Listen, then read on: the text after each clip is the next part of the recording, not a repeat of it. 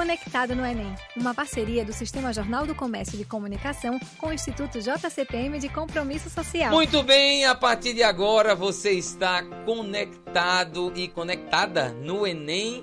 Moisés Barreto, boa tarde, seja bem-vindo, Moisés boa Barreto. Boa tarde, estou aqui de volta mais uma vez. Boa tarde, Túlio. Boa tarde. Hoje estamos com ela, né? Ela está de volta mais uma vez para o programa Conectado no Enem. Ela que foi forjada no Instituto JCPM. Depois ganhou o mundo, triunfou no mundo e voltou soberana para reinar no Instituto JCPM também. Carla Dantas, seja bem-vinda. Boa tarde. Boa tarde, Túlio. Adorei a apresentação. Nem eu sabia que eu tava com todo esse poder. Tá eu e Beyoncé, pau a pau. Inclusive, quando Carla entra lá, toca música, porque o pessoal não escuta direito, mas toca É verdade. É verdade. Pam, pam, pam, é, exatamente. Adorei. É um prazer estar de volta aqui com vocês. Estou muito feliz. Car Carla esteve conosco ao lado de Bruna para falar um pouquinho sobre a importância da argumentação, a importância da redação na prova, né? Uhum. Não é verdade? Se você não viu ainda esse programa, assista, ele está disponível para você. Né? Está disponível aonde, Moisés? Está disponível no Spotify, está disponível Sim. no YouTube é, uh, e também no site da Rádio Jornal. Então você pode Sim. encontrar nesses três lugares e também a partir de agora no Instagram do Instituto JCPM. Então você Muito consegue bem. encontrar lá os programas anteriores. Muito bem. Lembrando sempre que esse programa é um programa do Sistema Jornal do Comércio em parceria com o Instituto JCPM. Eu sou Túlio aqui nesse é Moisés Barreto. Ela é Carla Dantas e hoje nós iremos conversar sobre literatura, sobre linguagens, na verdade, né? Vamos ampliar Isso. o leque do dia de hoje, né? Vamos falar sobre a de linguagem, que é uma prova muito importante para muita gente, inclusive para quem vai fazer direito, né? Que é uma das áreas nobres, coisa chique, na é verdade. E Carla Dantas está aqui para conversar com a gente sobre isso. Então, eu começo já fazendo a primeira pergunta para Carla Dantas sobre essa prova de linguagens, né? O que é que a gente vai encontrar, o jovem vai encontrar nessa prova de janeiro aí? O que é que, que quais são as primeiras dicas e noções que você pode dar para a gente sobre essa prova de linguagens do Enem? Então, Túlio, como você disse, né, a prova de linguagens ela é muito importante para cursos concorridos como direito, né? É, o curso, a prova de linguagens ela tem um peso grande, principalmente para os cursos de humanas. Né? Tanto linguagens como redação podem auxiliar os candidatos que estão buscando esses cursos é, da área de humanas. Né? E sobre a sua pergunta, né, o que é que os candidatos irão encontrar na prova de linguagens, então é importante que os, os candidatos saibam que a prova de linguagens não é apenas interpretação de texto, como muita gente fala. Não? não. Ah, peraí. Então agora eu preciso. Agora eu fiquei preocupado. Mas então... deixa eu comentar uma coisa antes de ela ah. terminar. Se fosse só interpretação de texto, o brasileiro estava ferrado. Porque pense no povo que não sabe interpretar texto nas redes sociais. É verdade. É, eu conheço pessoas que trabalham com vendas e a pessoa bota bolo de chocolate, 20 reais o quilo. Primeira pergunta, bolo é de quê? Segunda, é de chocolate? Terceira, qual quanto é o quilo? Então, tipo assim, o povo não lê o que tem escrito lá, né? Então, Exatamente. Ainda bem que não é só interpretação de texto. Mas pode prosseguir, então. Desculpe a interrupção por assuntos aleatórios. Tranquilo. É, eu passo pela mesma situação quando eu vou divulgar alguns cursos, né, gratuitos, que eu divulgo alguma informação no Instagram. E aí eles sempre respondem também os stories dessa forma, né? Curso de quê? Onde? Que horário? Vai ser online? E todas as informações estão na postagem. É, isso nas redes sociais ficou ainda mais evidente porque as redes sociais ela permitem um imediatismo muito grande. Né? A internet ela favoreceu isso. E as pessoas querem todas as respostas assim, sem fazer nenhum esforço, né? sem ler. E aí, quando o candidato que está tão acostumado com tweets né, de 200 caracteres, com postagens rápidas, legendas rápidas do Instagram, quando eles chegam na prova do Enem e se deparam com 45 questões, né, com textos grandes, né, eles têm essa reação né, de, de, eita, é difícil, os textos são longos, são palavras difíceis, palavras rebuscadas, é, o que é que eu vou fazer agora?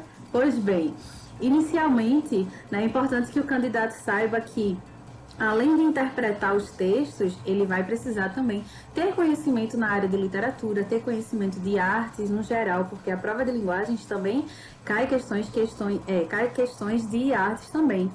né, também cai questões da área de tecnologia e de comunicação, né, questões de educação física também estão inseridas na prova de linguagens. Ah, e questões da língua estrangeira também. Né, então, o candidato pode escolher inglês ou espanhol, ele vai fazer cinco questões da, da língua estrangeira que ele escolher.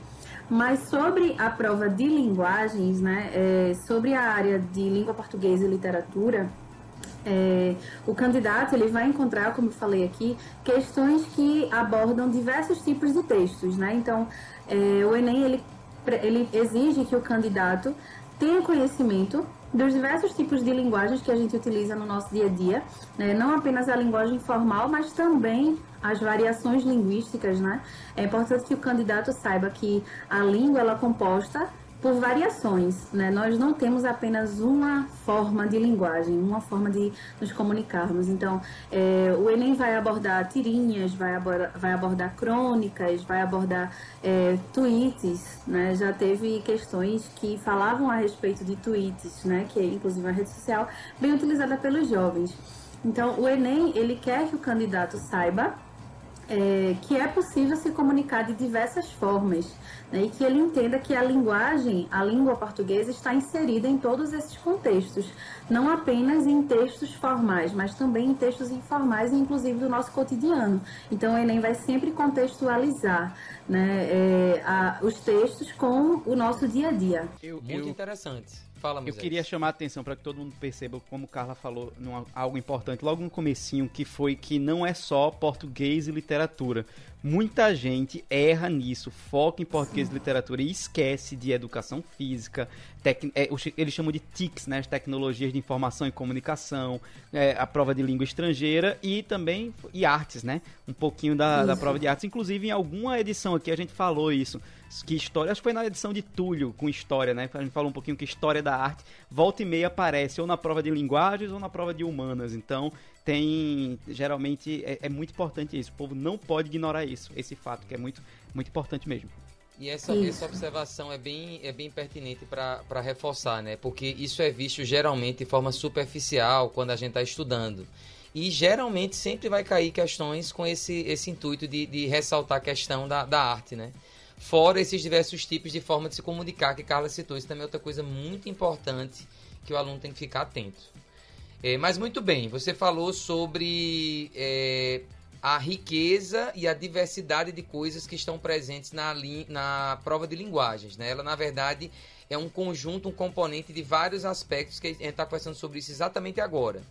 Então, é, como a gente sempre tem conversado nos programas anteriores, vai conversar nos próximos, né? Dentro dessa riqueza, dessa diversidade, quais são os conteúdos que caem mais, o que é que o aluno deve focar mais. Então, o que é que cai mais? Cai mais literatura, cai esses diversos tipos de comunicação, enfim. Qual é, o que é que cai mais na prova? Seria essa a pergunta. Certo. Então, nessa reta final é muito importante que os alunos revisem eh, justamente esses conteúdos que mais caem, né, para que eles é, possam acertar o máximo de questões possíveis. Né? É, eu, falei, eu tinha falado né, que a prova de linguagens não é só interpretação de texto, porém, interpretação de texto é o conteúdo que mais cai, não só na prova de linguagens, mas também nas outras provas. Né? A prova de matemática, por exemplo, ela requer que o candidato saiba ler e interpretar gráficos. Né? Muitas vezes, na prova de humanas, existem textos que se relacionam e aí o enunciado pede que o candidato identifique qual é a relação através do conteúdo que está sendo abordado ali. E a interpretação textual, né, a, é, a identificação da estrutura textual e da análise do discurso dos textos é o que mais vai cair na prova de linguagens. Então, o candidato ele precisa compreender o texto, não apenas decodificar, né, que a gente confunde bastante, decodificar com interpretar. Decodificar é quando a gente apenas lê superficialmente o que está escrito, mas a gente não compreende, né, a gente não é, se questiona a respeito do que está ali. Né? E a gente consegue interpretar e compreender um texto quando a gente sai da superfície do texto né, e aprofunda e compreende o que é que o autor do texto quer passar que tipo de informação está sendo passada ali e por que que essa informação existe, por que que esse texto existe. Né? Então, o Enem ele quer que os candidatos é, leiam os textos e compreendam. O que acontece é que muitas vezes é, as palavras que são utilizadas não são palavras do cotidiano dos alunos, né? porque os alunos estão mais acostumados com a linguagem informal. Então, a dica que eu sempre dou para os alunos é que eles tenham a prática de cotidianamente ler pelo menos um texto que não seja um texto oral, que não seja um texto informal, né? Que ele leia, por exemplo, um editorial de um jornal, que ele leia um conto, né? Contos são gêneros textuais que são mais rápidos, são curtos, dá para ler. não esse tipo de conto. Ah, é... Seria bom, né? É... São curtos, dá para ler em menos de uma hora, né? É um exercício rápido que dá para fazer cotidianamente. Né? E além de fazer essa leitura, pesquisar sobre, pesquisar análises. Então, por exemplo, eu acabei de ler uma notícia sobre um caso que aconteceu. O que é que eu preciso saber a respeito desse caso? É apenas o que esse jornal está me passando? Né? É muito importante fazer essa reflexão, ter, fazer esse questionamento, né? Buscar, é, analisar mais profundamente o que é que aquela notícia quer passar, o que é que aquele tweet, o que é que aquele meme, até os memes, né? Que a gente usa bastante no dia a dia, as figurinhas do WhatsApp. O que é que essa figurinha representa? O, qual é o discurso por trás? disso. Então, o Enem exige que o candidato tenha essa leitura de mundo, essa leitura crítica, né, para compreender o que os textos é, é, abordam, né?